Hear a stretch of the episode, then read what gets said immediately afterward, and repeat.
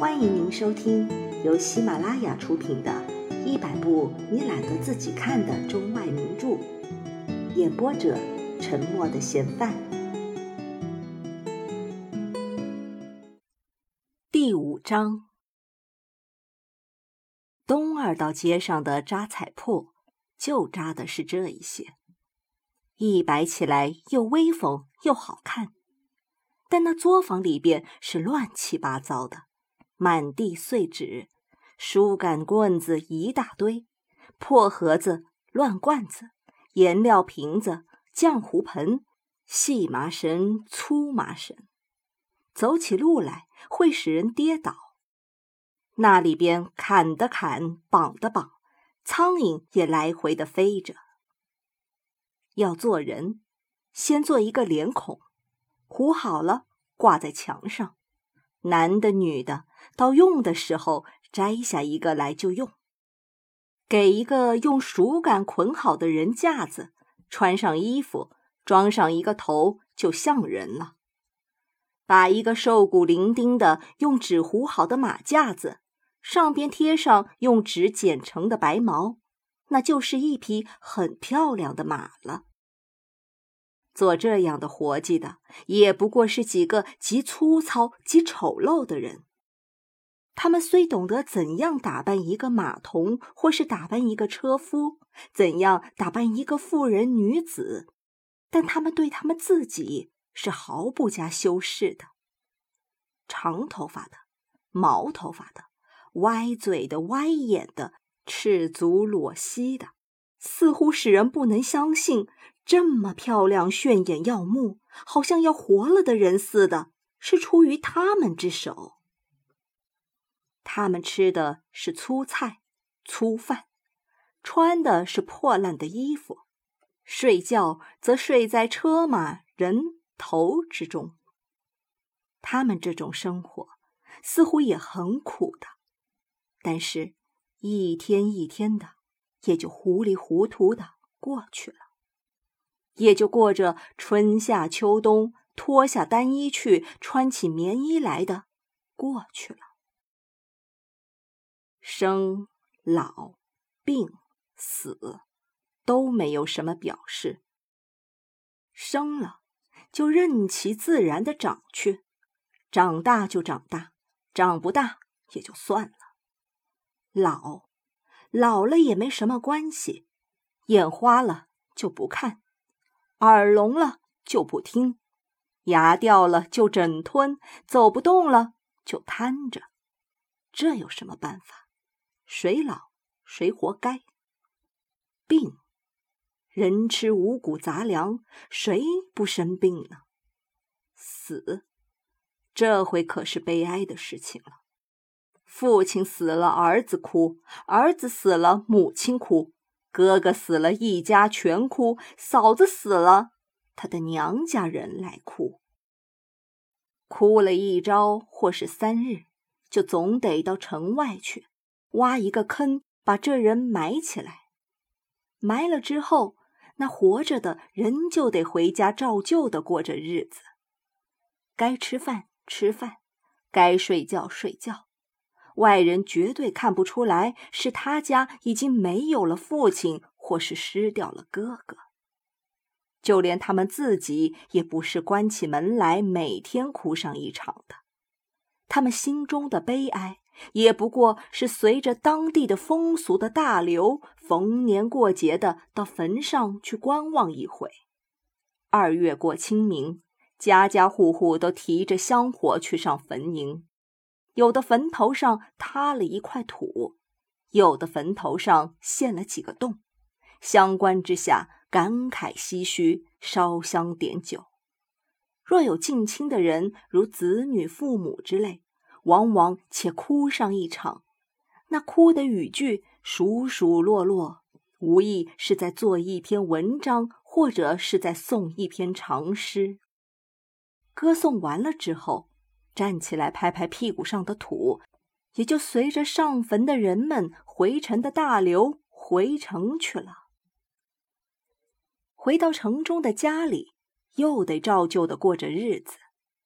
一年柴米油盐浆洗缝补，从早晨到晚上忙了个不休，夜里疲乏之极，躺在炕上就睡了，在夜梦中并梦不到什么悲哀的或是欣喜的景况，只不过咬着牙打着哼，一夜一夜的就都这样的过去了。假若有人问他们，人生是为了什么？他们并不会茫然无所对答的，他们会直截了当、不加思索的说了出来：“人活着是为吃饭穿衣呀。”再问他：“人死了呢？”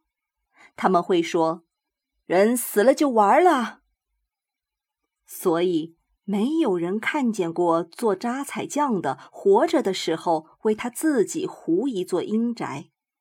大概他不怎么相信阴间。假如有了阴间，到那时候他再开扎彩铺，他又要租人家的房子了。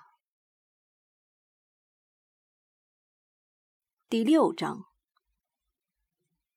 呼兰河城里，除了东二道街、西二道街、十字街之外，再就都是些个小胡同了。小胡同里边更没有什么了。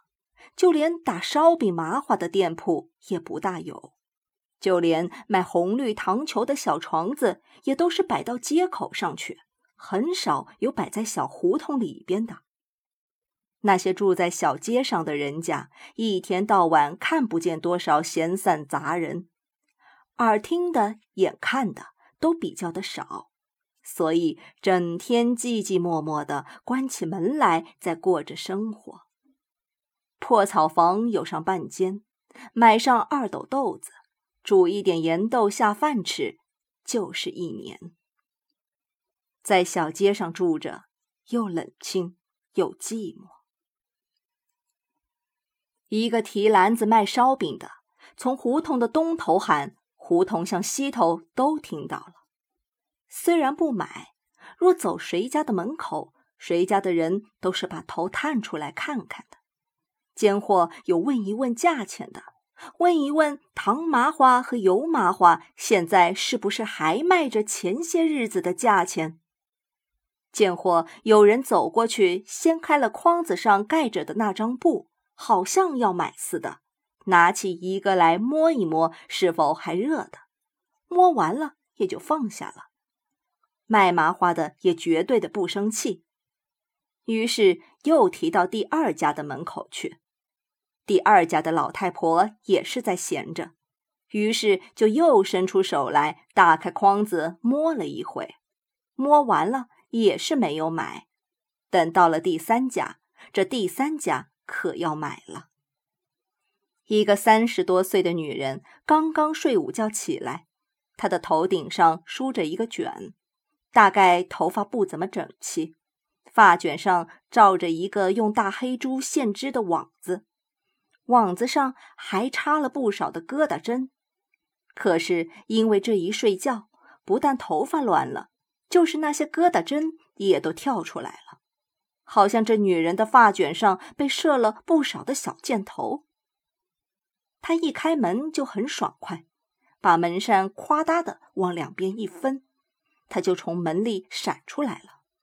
随后就跟出来五个孩子，这五个孩子也都个个爽快，像一个小连队似的，一排就排好了。第一个是女孩子，十二三岁，伸出手来就拿了一个五吊钱一支的一竹筷子长的大麻花，她的眼光很迅速，这麻花在这筐子里的确是最大的，而且就只有这一个。第二个是男孩子，拿了一个两吊钱一只的；第三个也是拿了个两吊钱一只的，也是个男孩子；第四个看了看，没有办法，也只得拿了一个两吊钱的，也是个男孩子。轮到第五个了，这个可分不出来是男孩还是女孩，头是秃的，一只耳朵上挂着钳子。瘦得好像个干柳条，肚子可特别大，看样子也不过五岁。一伸手他的手就比其余的四个的都黑得厉害。其余的四个虽然他们的手也黑得够厉害的，但总还认得出来那是手，而不是什么别的。唯有他的手是连认也认不出来了。说是手吗？说是什么呢？说什么都行。完全起着黑的、灰的、深的、浅的各种的云层，看上去好像看隔山照似的，有无穷的趣味。他就用着手在筐子里边挑选，几乎是每个都让他摸过了。不一会儿功夫，全个的筐子都让他翻遍了。本来这筐子虽大，麻花也并没有几只。除了一个顶大的之外，其余小的也不过十来只。经了他这一番，可就完全变了，弄了他满手是油，把那小黑手染得油亮油亮的，黑亮黑亮的。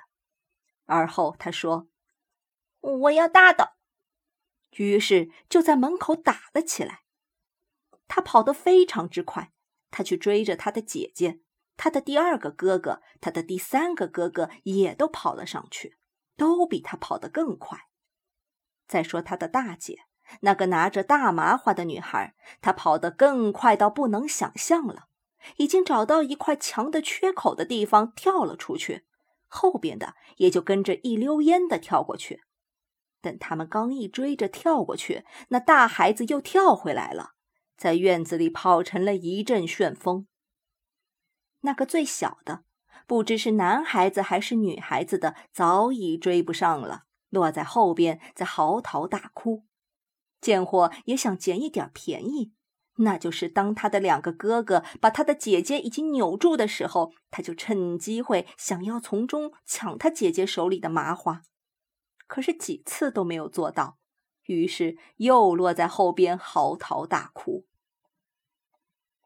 他们的母亲。虽然是很有威风的样子，但是不动手是招呼不住他们的。母亲看了这样子也还没有个完了，就进屋去，拿起烧火的铁叉子来，向着他的孩子就奔去了。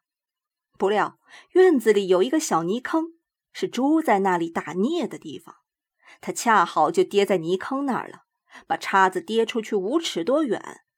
于是这场戏才算达到了高潮。看热闹的人没有不笑的，没有不称心愉快的，就连那卖麻花的人也看出神了。当那女人坐在泥坑中，把泥花四边溅起来的时候，那卖麻花的差一点儿没把筐子掉了地下。他高兴极了，他早已经忘了他手里的筐子了。至于那几个孩子，则早就不见了。等母亲起来去把他们追回来的时候，那做母亲的这回可发了威风，让他们一个一个的向着太阳跪下，在院子里排起一个小队来，把麻花一律的解除。顶大的孩子的麻花没有多少了，完全被撞碎了。第三个孩子的已经吃完了，第二个的还剩了一点点。只有第四个的还拿在手上没有动，第五个不用说，根本没有拿在手里。闹到结果，卖麻花的和那女人吵了一阵之后，提着筐子又到另一家去叫卖去了。他和那女人所吵的是关于那第四个孩子手上拿了半天的麻花又退回了的问题。卖麻花的坚持着不让退。那女人又非退回不可，结果是付了三个麻花的钱，就把那提篮子的人赶了出来了。为着麻花而下跪的五个孩子不提了，再说那一进胡同口就被挨家摸索过来的麻花，被提到另外的胡同里去，到底也卖掉了。一个已经脱完了牙齿的老太太买了其中的一个。用纸裹着，拿到屋子去了。他一边走着，一边说：“这麻花真干净，油亮亮的。”而后招呼了他的小孙子：“快来吧！”那卖麻花的人看了老太太很喜欢这麻花，于是就又说：“是刚出锅的，还热乎着嘞。”本集播放完毕，感谢您的收听。